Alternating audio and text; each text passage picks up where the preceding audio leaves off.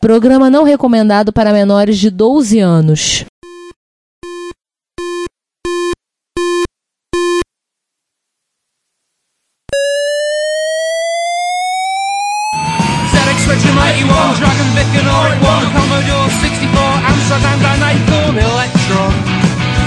Vic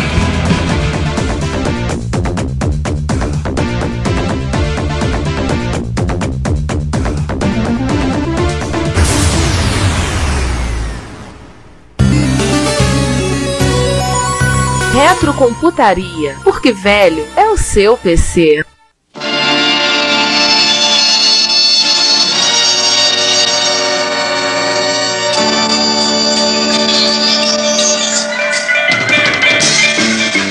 Estamos no ano de 2020.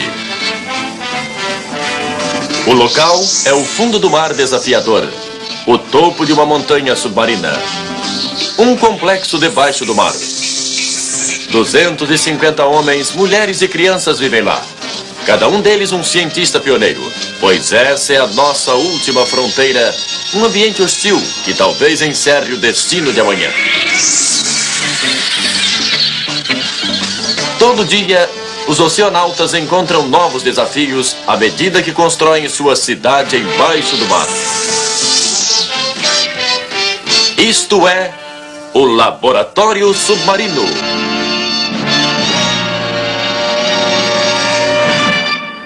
Olá a todos, bem-vindos a mais um episódio do Retrocomputaria, seu podcast Retrocomputação. Retrocomputaria, como sempre dizemos, há 115 episódios. Fala direito, rapá. Ou não, desculpa, velho é seu PC. E nesse episódio, com muita água, estamos aqui presentes nessa mesa submersa. Eu, Ricardo Pinheiro. Eu, João Cláudio Fidelis. E eu, Giovanni Nunes. Primeiro episódio gravado debaixo d'água. Olha que legal, gente. Que exclusividade para vocês. E ficou mais caro, tá? Porque vocês sabem como diz Hollywood, tudo que é gravado na água fica muito mais caro. Então, colabora lá com as nossas campanhas de financiamento coletivo, dá uma forcinha lá, porque esse episódio vai ficar caro só por conta da água. Não, fica caro pra tirar água depois. Comprar é barato. E é água salgada, porque os aquários, tipo, água do mar são mais caros também. Verdade. Tá, mas vamos seguindo aí. Por que fazer um episódio sobre jogos com água? A primeira coisa é, óbvio, não perder a piada do Laboratório Submarino 2020, que, assim como eu e tantas outras crianças ao redor do mundo, naquela época aguardaram e ansiaram por poder dizer que em 2020 temos um laboratório submarino e hoje, hoje não temos nada disso, né? Mas há uma esperança que em 2021 a gente tem um laboratório submarino e que vai ter muita zoeira nele. É, esse é melhor. É o que restou. Porque o laboratório submarino 2021 é a continuação definitiva. Cara, 2020 achava que ia ter laboratório submarino. Tudo bem, existiram laboratórios submarinos bem antes disso, mas não no, no tamanho daquele que a gente via no desenho. Mas o desenho também nos trouxe e eternizou um personagem, Kowalski. Vamos, Kowalski. Você... Dois e o Capitão Murphy, rapaz. É, também. Mas o Kowalski é o é celebrizado da história, né? Tanto os pinguins de Madagascar que o digam, né? Você não viu nada. É verdade. Mas o Kowalski não é do civil, do Viagem Fundo do Mar? Não. É, eu acho que, acho que o Kowalski é do civil, rapaz. Ah, sei lá. Civil. Que seja. Aí é o Eu lembro de um Kowalski, se não me engano, no laboratório submarino, mas whatever. Ele vai transferido depois. É, deve ser transferido. Aí, no caso do civil, não é o Almirante Murphy, é o Almirante Nelson. Almirante Nelson, verdade. Mas é, vai ser a gente vai falar mais sobre ele mais pra, pra, É, mas a única coisa que o Laboratório Submarino desenho de 72 acertou com relação a 2020 é que em 2020 as pessoas estariam usando máscara para poder respirar. Que louco, tio! É, verdade. Então vamos começar esse episódio. Primeiro nós vamos iniciar falando. Só que não vamos começar na água, né? Sim, primeiro nós vamos começar por cima da água, acima das águas ou bem acima das águas. A gente começa falando de alguns jogos que a ação acontece sobre a água, mas bem acima dela, não na superfície da água. Então, o primeiro que nós temos na nossa lista é o Battle for Midway,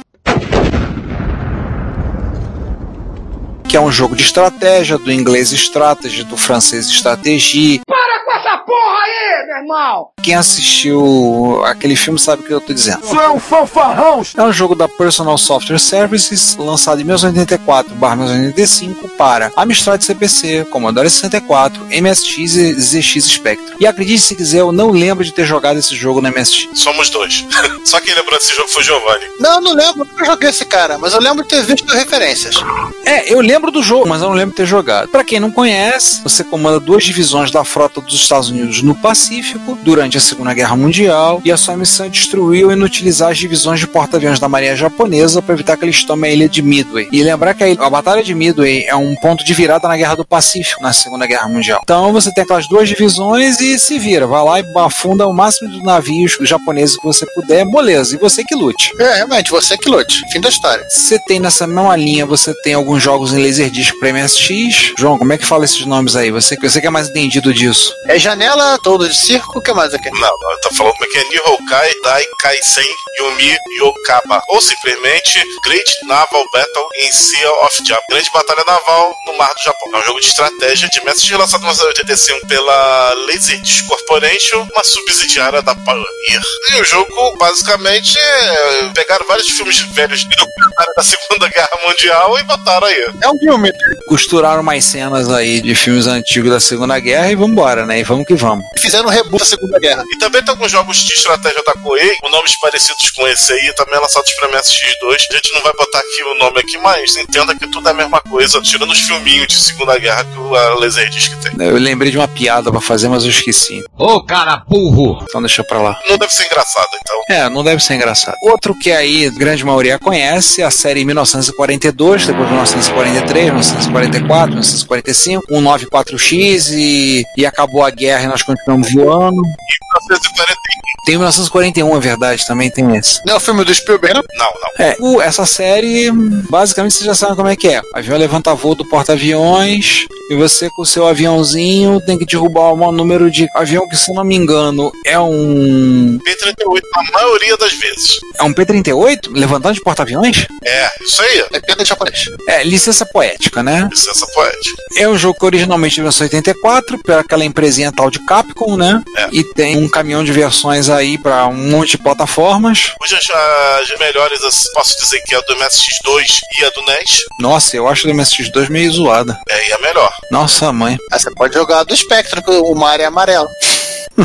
E você tem o 1943, né? O Battle of Midway, que também saiu para um monte de plataformas, só um monte um pouco menor, né? De 1987. Esse não saiu para MSX. Esse não saiu pra MSX. Esse aí continua sendo recomendada a versão do NES e a versão 1943 Kai, que foi lançado pro PC Engine 1990, disparada a versão definitiva na época. Ah, e ele tem um remake em 2008 pra Xbox 360 e PS3 chamado 1942 John Strike. Sabe o que você me falou? Sabe o que você me lembrou? Teve um jogo que competiu no MSX Dev esse ano, feito inclusive por um brasileiro, que ele puxa a ideia do 1942. Ele é bem parecido. Eu tô catando aqui o nome do jogo. Ah, vários jogos na época parecidos com isso João, você falou que a versão que presta do 43 é, entendi também, você tem que ver que quase todo o resto é, é porte. Engine.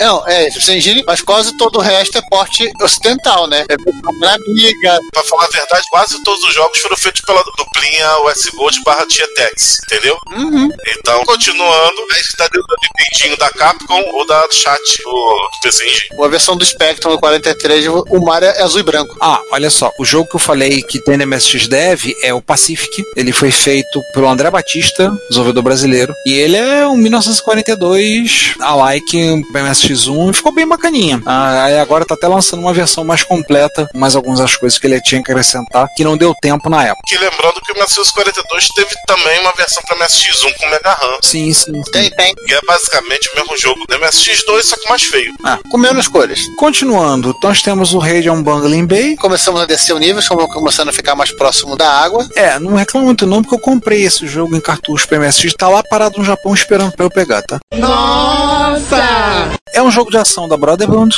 Software, desenhado pelo Will Wright. É aquele mesmo cara que fez o Sin City. Esse é o primeiro jogo dele. É o Wesley Crusher, né? Não, não, não, não. No, God! No, God, please, no! No! No! No!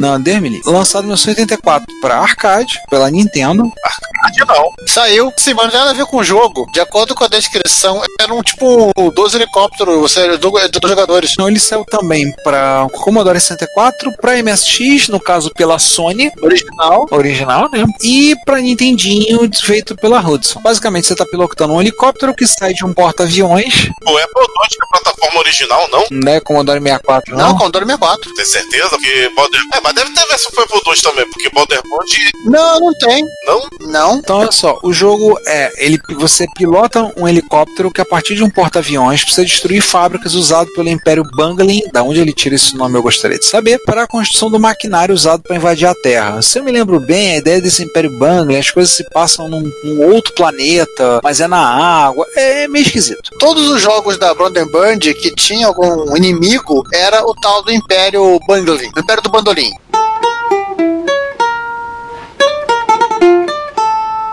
A partir desse jogo, do editor de mapas que ele construiu antes foi o desenvolvimento, o Wright gostou tanto da ideia que ele olhou assim: pô, tá aí, gostei de ficar fazendo cidadezinha, vamos trabalhar com esse negócio de cidadezinha. E daí veio a ideia que deu origem ao Sin City, mas isso é assunto para outro episódio. Aliás, o porte do GMS é muito, é muito bem feito. Parabéns pô, pra galera da Zap. Só um detalhe, a versão arcade versus System, ou seja, ela, ela é na realidade um Nintendo, você coloca vários cartuchos de jogos nele e com carcaça de arcade. Nintendo safadinha. É, é o versus System. Ah, entendi. Então é, não é arcade, se é que vocês me entendem. Tá lá, Só pra, só pra recapitular aqui, você falou que o helicóptero sai de um porta-aviões, né? isso. Ah, então tranquilo, podemos seguir adiante. Não seria um porta-helicóptero, não? Não, porque em inglês, em inglês não existe a palavra porta-aviões, né? Carrier. É carrier, não interessa se é aircraft carrier ou helicopter carrier. Isso. Se é helicóptero, avião é, é ultra leve que tá no porta-aviões. Os porta-aviões atuais, eles carregam a porra toda. Tem até McDonald's, né? Até que McDonald's. Tá olhando porta Big Mac também. Se for o caso, até, até aterrissa motoboy lá. Não duvide, hein? Drone com certeza, né? Bom dia, boa tarde, boa noite, Brasil, boa noite, Galacta, bom dia, boa tarde, boa noite e tchau. Se você quer ouvir esse podcast ou outros episódios a partir do YouTube, nós temos um canal www.youtube.com/retrocomputaria. Lá temos os episódios colocados e temos também playlists separadas para os episódios do Retro Computaria, Retro Hits, Retro Besteiras, Repórter Retro. Eventualmente, alguns vídeos estarão sendo colocados lá. Como vocês sabem, nós somos melhores em áudio do que vídeo, mas vídeos relacionados a eventos de retrocomputação e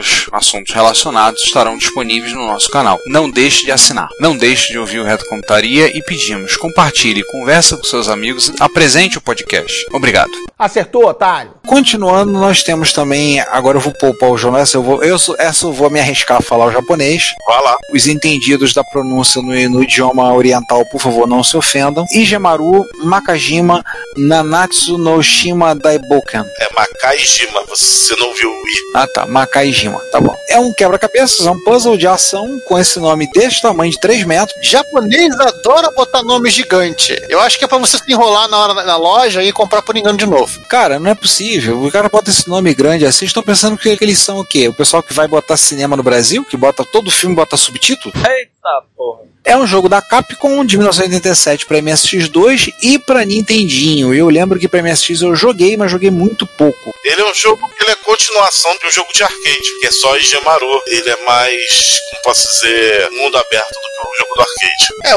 o- esse jogo é um puzzle, né? É um, entre aspas, é um castle de pirata. É, vamos dizer assim, ele é um castle de ação de pirata. Eu diria que ele é quase como se fosse uma mistura de um castle com um Mobile Planet e Sirius. Mas pra quem não sabe, você é o capitão do navio está lutando contra os terríveis piratas Igemaru, então tá, né? Que invadiram seu navio. E todos os outros navios, pelo visto, né? O jogo tá em japonês, mas se você procurar lá no acervo do Django, não é aquele Django.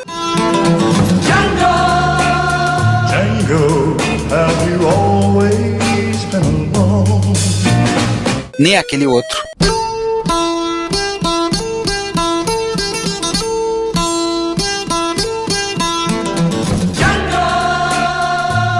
lungo hai amato solo lei. É o Django que eu tô falando, é um, um usuário de MSX que fez tradução de dezenas de jogos. Então tem um patch de tradução desse jogo para o idioma mais próximo. O Django é francês, eu desconfio, mas que ele é feito para inglês. Eu acho que tem pra inglês e, e talvez, talvez tenha francês, porque não é todo jogo que ele, ele traduz no francês também, não. É, no, no site o que está disponível é a tradução para inglês. Ah, então só tem inglês, tá bom. Calma, tem mais pirata, né, capitão? Vocês estão prontas, crianças? Capitão! Eu não ouvi direito. Estamos, capitão! Falando de pirata, lembrando que jogos como Corsários, Dynamic vendo uma janela de oportunidade e fazendo sua, sua própria versão do School of... Não, não, Opera Soft. é pior, é da Opera Soft. Ah, da Operação. Olha, a, a Opera pelo menos faz jogo de MSX usando recurso MSX, tá? Ah, mais ou menos, mas... Mais ou menos, mais ou menos, mais ou menos. Ela usava alguns recursos, por favor, né? É, ela sabia que existia. Acho que a Operasoft, é, a única coisa que ela faz de recurso de MSX é saber é, é fazer jogo pro MSX2. Ali ela tá fazendo, fazendo recurso de MSX, mas jogos de MSX. Então, quando a gente tá falando mal da Opera Soft, né? A gente tá falando do Corsários. Corsários é um beat'em up.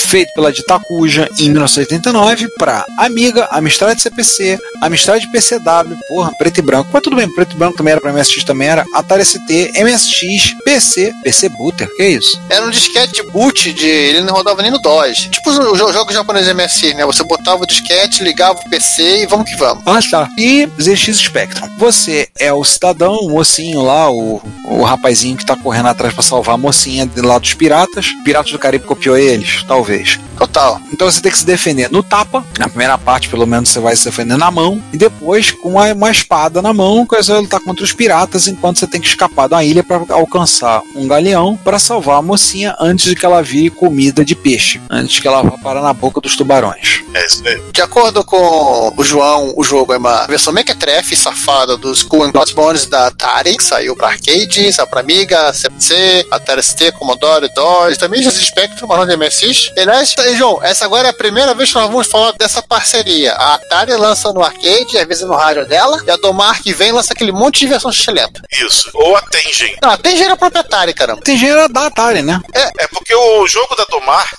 ele só saía com esse nome na Europa. Nos Estados Unidos só veio já como Tengen. O jogo era exatamente igual. A Tengen era Atari pra enganar o japonês. E só pra lembrar, né, como diz aquela MSX Micro, se você ficou frustrado com o Double Dragon da MSX, que é sexo do Corinthians e do Flamengo juntas, esse jogo é bem melhor que aquilo, que o Double Dragon. Mas qualquer coisa é melhor do que o Double Dragon de MSX. Um jogo de palitinha é melhor do que o jogo do Double Dragon de MSX.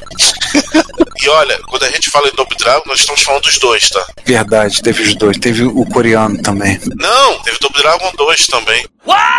Mas teve um Double Dragon feito na Coreia também, pra MSX. Teve. Que é um lixo também. Tem esse ainda, né? Que é um beta de um lixão. Se juntar isso tudo aí, não, não, não dá um jogo, tá? É o seguinte, o cara na Coreia não tinha opção, então aquele, aquele Double Dragon era lindo. É, ou era aquele ou ainda. Não era aquele ou nenhum, fim da história. Kim, você tem opção, esse jogo ou nenhum. Continuando os piratas, Treze piratas sobre o caixão. Ho, ho, ho, ho, ho. E uma garrafa de rum. O cara quer dizer, João, não, Sid Meier. Sid Meier. É, esse jogo aí eu acho que, é o- que é melhor a gente guardar ele pra um próximo episódio, fazer um especial só de piratas, né? Só pra citar que ele saiu pra várias plataformas e era um simulador de piratas completo. ah, fazia o pessoal caminhar na prancha também.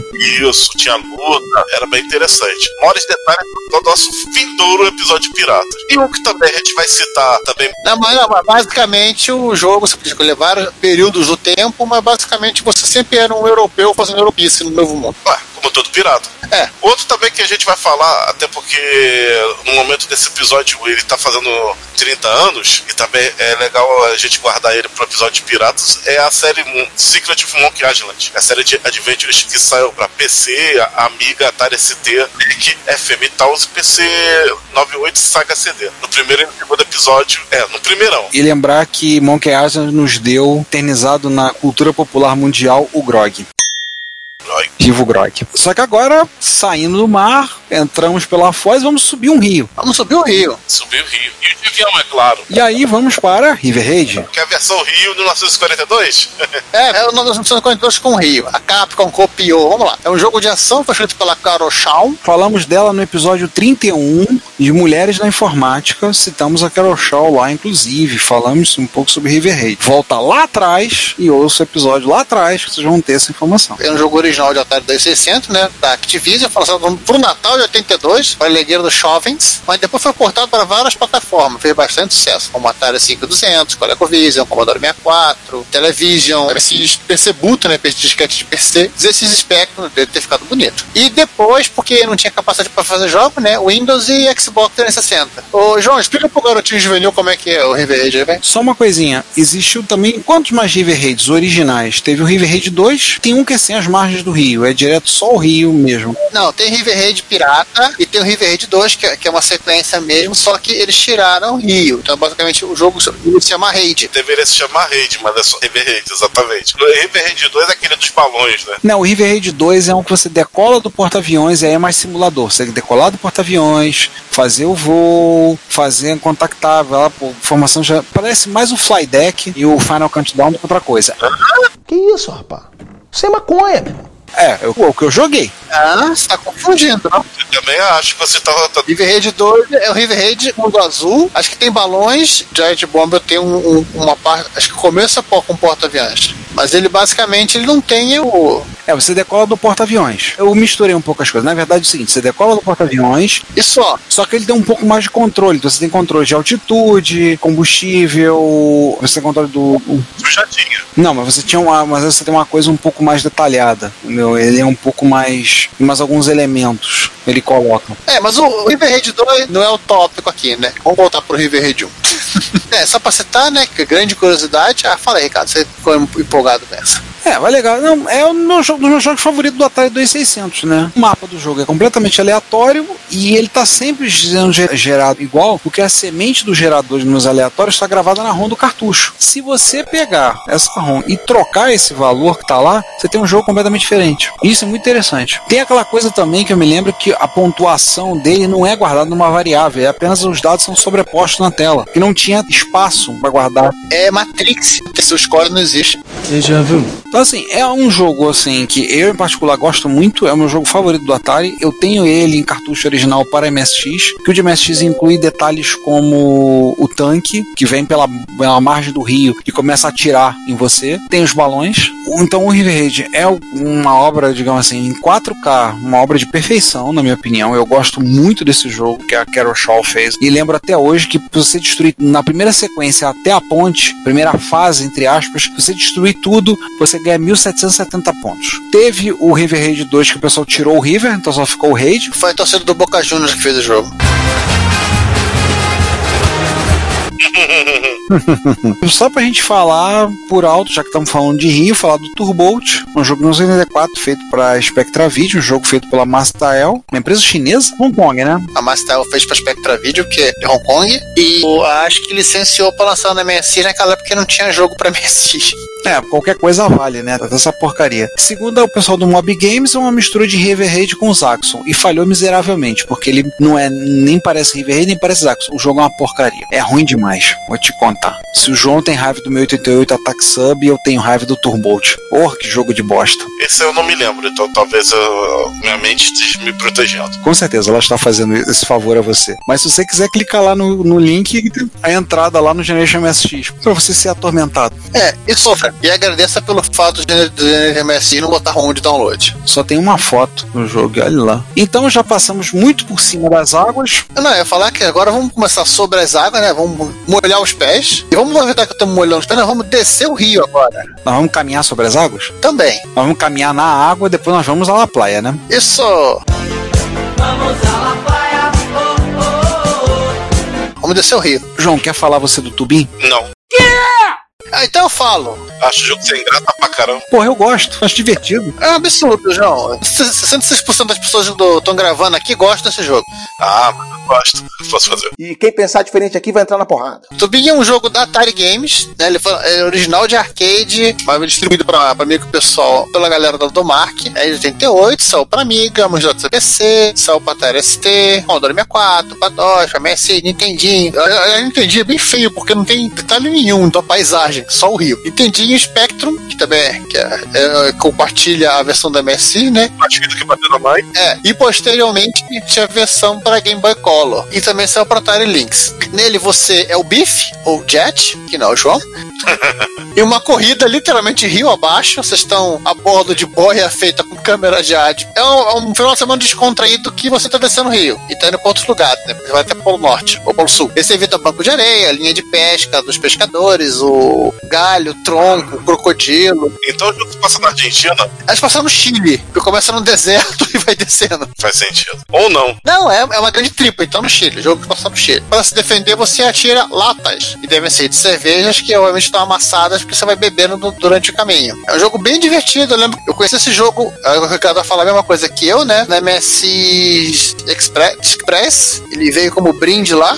Foi, foi na Disc Press 1 que ela veio. Ele vem. a primeira e única. E é um jogo que literalmente eu virei, sem ter me dado conta que eu tinha virado, que eu consegui passar por todas as fases. Eu acho um barato. Por mim, eu acho um barato. É um jogo que merecia até um. O pessoal fazer um remakezinho dele pra MSX2, eu acho. Troca os gráficos, bota um gráfico mais bonitinho, dá uma trabalhada. Pô, eu acho divertidíssimo o jogo. Ah, pode pegar o jogo do Atari mesmo. É, é um jogo de dois jogadores, lembrando, é, é importante pra, pra relembrar. Pô, você pode jogar como Biff, como Jet, ou você pode ter duas pessoas jogando com Biff e como Jet, respectivamente. Aí um ajudando o outro. Jogo cooperativo. Já que a, gente, o- a última fase, se não me engano, é o, é o Polo Sul, a gente vai agora subir lá pro Alasca, né? Agora sim, um verdadeiro clássico. Vamos falar de um jogo da Activision 3. No momento que o podcast está sendo gravado, e acho que no momento que esse episódio sair, o Alasca ainda deve estar contando os votos da eleição presidencial. De qual eleição presidencial? 2016 ou 2020? 2020.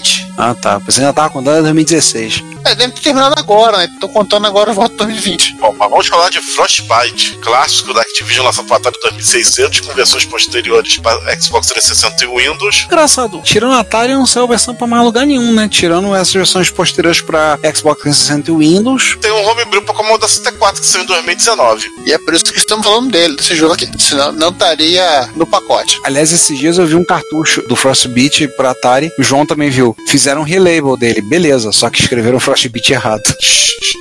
botaram Frostbite. Depois do T botaram um I. Eu olhei aquela. Eu, eu lembro do João olhou o cartucho. Isso é relabel. Aí eu falei, é relabel, mas olha aqui, tá escrito errado. Ai, ai, ai. E Acontece. Frostbite é um jogo onde você controla um esquimó que precisa construir seu iglu antes que o frio o congele. Isso aí vem antes do aquecimento global, tá, crianças? Então ele precisa pular nos blocos de gelo para construir no iglu. Começa em 45 graus, vai reduzindo até zero. Se chegar a zero, ele congela. Se ele cair na água, ele congela. Se ele for pego pelos animais que estão passando ali, ele morre. Ele é arrastado para água e con... Eles empurram pra água pra ele congelar. ele congelar, tirando os peixes, né? Ou se ele chegar perto do urso polar, o urso polar dá- bota ele pra correr. Coisa curiosa, uma passagem pessoal é que assim, era o jogo de Atari favorito da minha mãe. É, Eu lembro quando a gente era criança, jogava no Atari. O máximo que eu consegui fazer de pontos nele foi 150 mil pontos. Minha mãe botava 100 mil em cima, fazia 250 mil. Detalhe, ela não sabia nem segurar o controle direito.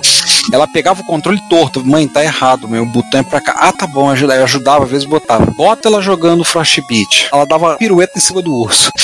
Não sei como, mas ela conseguia. Eu lembro dela fazer 250 mil. E o recorde nacional na época do ranking da videoguia era 400 mil, uma coisa assim, 400 e poucos mil. Ela fazia 250 mil. Vai entender, ela não conseguia jogar bem nenhum outro jogo. Uma Frostbite, ninguém barrava ela. Giovanni, por que a gente tá falando do Frostbite, que é um jogo de Atari? Vamos lá, porque em 2019 o jogo começou a introduzir esse assunto, né? Foi feita uma versão por parte do Antônio Savana para Commodore 64. Então, se pra quem tiver interessado, tem o link aqui do repositório do jogo no GitHub, que acho que tem o binário lá perdido em algum lugar. Eu quero ver imagens. Agora eu quero imagens. Imagens. É, deram uma melhorada no, É, ele fez uma, uma tela de abertura baseada no, no gráfico original do cartucho, né? do cartucho, da arte do cartucho, que por algum motivo o esquimó é loiro. Pois é, né? Um esquimó loiro, né? É, descendente dos, dos monstros que viviam na Alasca. Então, assim, é um jogo que eu, eu, particular, eu gosto, muito divertido, legal. É um jogo que eu não entendo por que, que não saiu porte para outras plataformas além do Atari. Durante todo esse período, a Activision não teve interesse de voltar versões dele para outras arquiteturas. É, 83, acho que o, João pode até citar isso, né? 83 já estamos falando do Crash. Do Crash, né? Então, assim, acho que foi um banho de água fria. Teria que ver o mês que o jogo. Ó, ó, ó. no pun intended. É, jogos anteriores da Activision, como Pitfall, como o próprio River Raid, foram lançados para outras plataformas. E não faria sentido, a não ser que de repente existe algum tipo de contato de exclusividade, né? Mas isso é, não existia essas coisas nessa época. Vamos falar de descarga agora? De falar de um jogo que o pessoal até fez uma brincadeira. Será que é um jogo da Hydra? Será que é um jogo que você corta uma cabeça e nascem duas? Não, é outro jogo de corrida. O nome do jogo é Hydra ou é Deca? Não, é Hydra. E é outro jogo também vindo dos arcades, também da Atari. A Atari aí liderando a água no nosso programa de hoje. O Hydra foi lançado em 1990, também distribuído pela Domark, que é subsidiária aí da, da Atari, né, na Europa, ou Tengen nos Estados Unidos, e também foi no, no mesmo esqueminha para Amiga, Atari ST, claro, né, Amstrad CPC, Commodore ST4, Genesis Spectrum e o Lynx, né, saiu o MSX ficou de fora. O roteiro é meio estranho, né? Você é um campeão de corrida de barco que é recrutado pelo governo de um lugar chamado Hydra para realizar o transporte de Hydro Boy, transporte de diversas partes de uma arma secreta. isso aí é viagem do, do pauteiro. Isso não, isso tá na descrição do jogo. O que não faz o menor sentido, né? Mas tudo bem. Cara, eu creio que foi viagem tua, cara. Não. Eu olhando assim, então, o Giovanni viajou aqui bonito, mas deixa quieto, né? Vai ficar engraçado. Eu nunca faço brincadeira na pauta. Esse bando de paternista! Aham. Não, adianta. É, a galera da, da Marvel fica meio estranha, né? Com esse negócio de Hydra, Hydra. Hey, Hydra!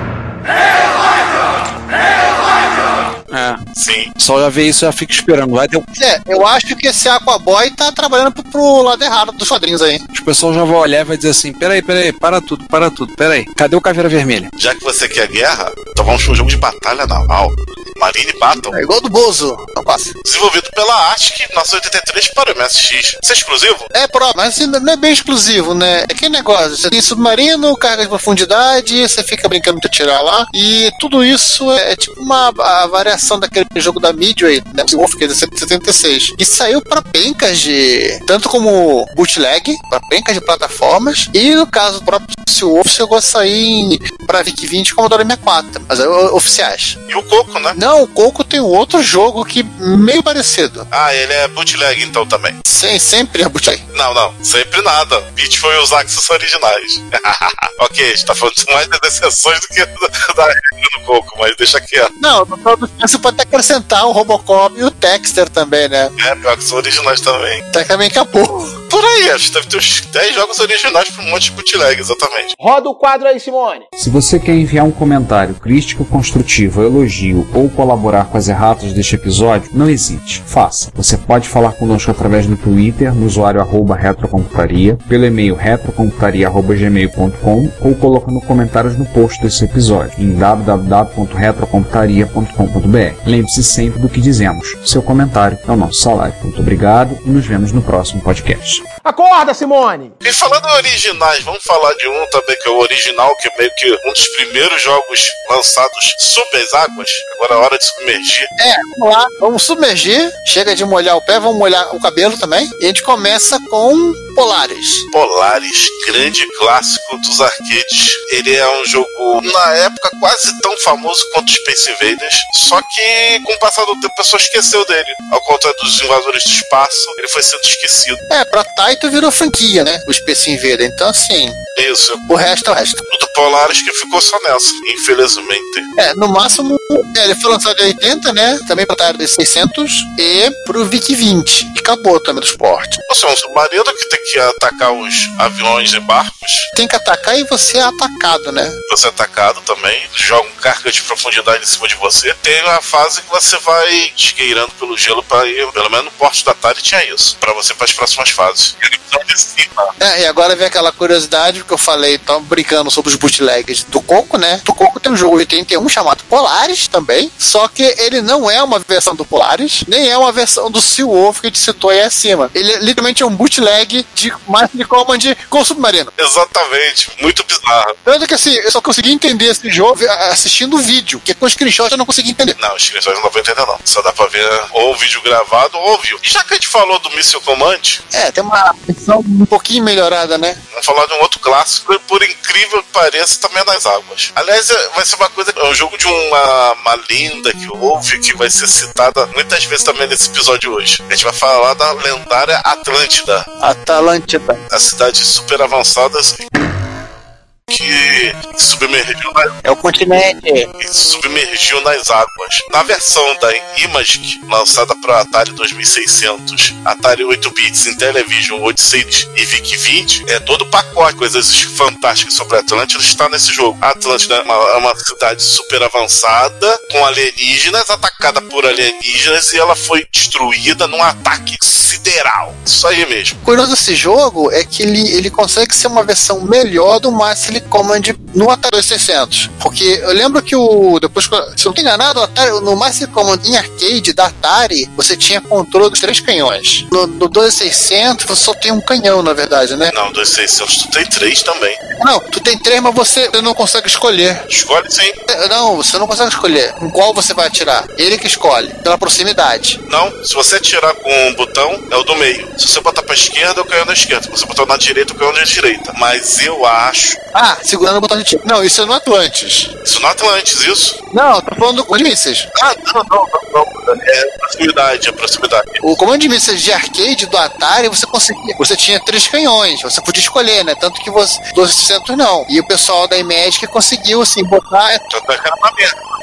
Perdia. É. Você perdia um canhão, e às vezes tava míssil daquele lado, que o canhão que você perdeu, e os outros mais distantes, o sistema de mísseis demorava uma semana pra chegar ali nos. Dois mil anos depois. Então, era uma merda isso. O Atlantis é engraçado que era um jogo super rápido. E é bom sempre dizer que o Atlantis é, é prequel de outro jogo da Image chamado Cosmic Ark. Ah, é, no pacote dele. No, exatamente, no final, quando você dava o game over, saiu uma navezinha. Essa navezinha é igual a navezinha do Cosmic Ark, você está na nave procurando outros mundos, e colonizando e tudo mais. É a galera que saiu da Terra e foi embora. Cosmic Ark é a continuação do Atlantis. Pegou aqueles bichinhos pixelados, pareciam coelhinhos. Apesar da- dos jogos não terem nada a ver, a mecânica são completamente diferentes, tem esse detalhe interessante. Ou seja, no final, por mais pontos que você faça, destino é ver a Atlântida sendo destruída. Sempre é bad end. Tá. Então, falando de coisas que não tem nada a ver, né? Não, é bom não confundir este Atlantis com um jogo de 83 da Softside Magazine chamado Atlantis, The. Saiu para Apple II, Atari 8-bit, DOS RS80, que é um jogo, uma aventura. Adventure, né? Não tem nada a ver com esse jogo. Adventure. Um outro jogo de 85 saiu da, meu Deus, da Anihog, tem casinha na grama, para Amstrad CPC, Commodore 16 Plus 4 esse Spectrum, que tem água também, mas não tem nada a ver com esse Atlantis. Foi apenas falta de imaginação de escolher o nome do jogo. Não, também por causa do Atlantis da lenda e tudo mais. Tipo, são jogos diferentes baseados no mesmo conceito. É, e também tem nada a ver com Fate of Atlantis com o, Indiana Jones. Pois é. Esse menos tem menos água ainda. Exatamente, nem, nem listamos por causa disso. Não passou no, no quesito de decilitros, Já que eu vou resol- resolver citar um filme de ação, vamos para um outro filme de ação agora. é, ou quase, né? Navy Movies. Sequência do Army Movies, né? Esse sim é da Dynamic, é um jogo 88, saiu para um monte de gente, saiu para Amiga, para Amstrad CPC, para Atari ST, Commodore 64, DOS, MSX e Spectrum. E nele você é o Arnold Schwarzenegger, não? Não, não, não, não. É, o- é agente McCarthy. Tudo bem, ele é a cara do Arnoldão. Macarra. Ele é a cara do Arnoldão, mas ninguém fica sabendo. A gente finge que não. A gente, a gente finge que não sabe que copiaram o desenho. É. Que ele é o agente das forças especiais. Ele é membro das Forças Especiais de Pacificação. É, entenda a pacificação como vocês quiserem. Com a missão de destruir o submarino nuclear. O 5544 da Operação Cefalópode. 5544 não era a senha da parte 2? Eu acho que deve ser. não lembro. Quando o Ricardo chegar, te pergunta. O enredo inteiro para ser você ter que destruir o submarino nuclear para poder balancear as forças de duas nações. Ou seja, você vai destruir o submarino nuclear no meio do mar, usando uma catástrofe ecológica, que as duas nações vão começar a botar a culpa uma na outra, né? Vai fazer uma guerra nesse processo. Esse macarra é meio burro. Quem mandou ele ir lá também. A primeira etapa do jogo, né, do jogo você começa num bote, aí até que você começa ali, literalmente você põe uma roupa de mergulho, você vai brincar de escafandrista, você vai roubar um, um submergível, vai andar por dentro de caverna submarina, vai matar tubarão, Até chegar no submarino. até você conseguir chegar no submarino e aí é a segunda parte. E aí é tiro, porrada e bomba. Dentro do submarino. Tem que ir lá no reator do submarino, mete a bomba e cai fora. Uma espetacular sequência com contagem regressiva, como todo filme de ação. Uma espetacular sequência que não aparece e só vai pro final, né? Onde ele chega no Havaí. Mas, assim, eu acho esse jogo, pela a segunda parte, pelo menos, ela. Pra ficar de camisa florida, caramba. Tira no inimigo. Acho que vira muito filme de ação do Schwarzenegger. Ele literalmente voa com o coice que ele recebe. Uma outra curiosidade que eu queria dizer é que esse jogo ele foi lançado em formato cartucho Commodore GS, né? Commodore 64 GS, que é a versão videogame do Commodore 64. Várias melhorias em relação ao jogo original. A maior delas é o load, né? Ou a falta dele. A velocidade. Mas aí também detalhes gráficos que, que a versão Commodore 64 normal não tinha. E sim, o jogo ele roda no Commodore 64 normal. Você bota um cartucho no Commodore 64 e voa lá, seu jogando. Esse aqui é daqueles jogos clássicos da Dynamic que você tinha o pôster lá na, na Nemesis, né? Nemesis Informática. É, exatamente. Agora vamos falar de um outro jogo que vai dar o que falar, porque tem uma versão. E- esse jogo deu gatinho em você, né? Esse jogo tem uma versão aí que a gente vai ter que ter que reclamar dela. Vamos lá, vamos falar de um clássico chamado Nebula. Vamos lá. Estamos falando de submarino, né? Vamos seguir com Nebus. Tá, então eu só vou fazer uma perguntinha pra você. Qual é a senha da parte 2?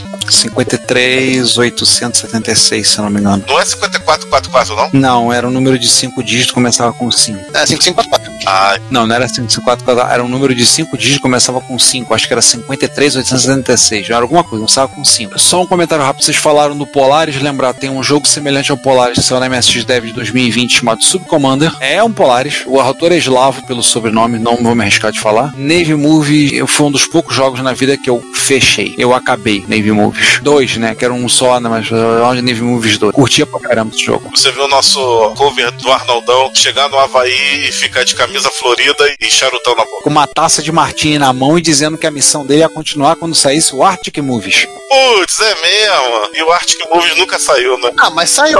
Saiu pra ST. Saiu pro ST? Ah, Mas saiu pra Amiga também. amiga e ST. só Por isso que a gente nunca viu, né?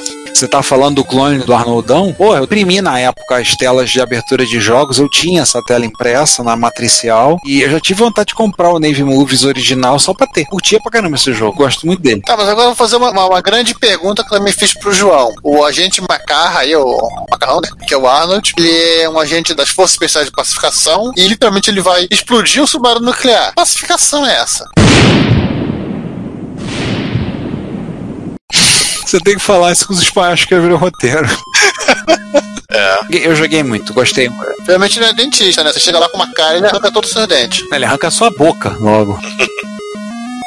Timex Sinclair 1000, 50 reais. Commodore 64, 400 reais. Turbo R, 1.800 reais. Retrocomputaria não tem preço.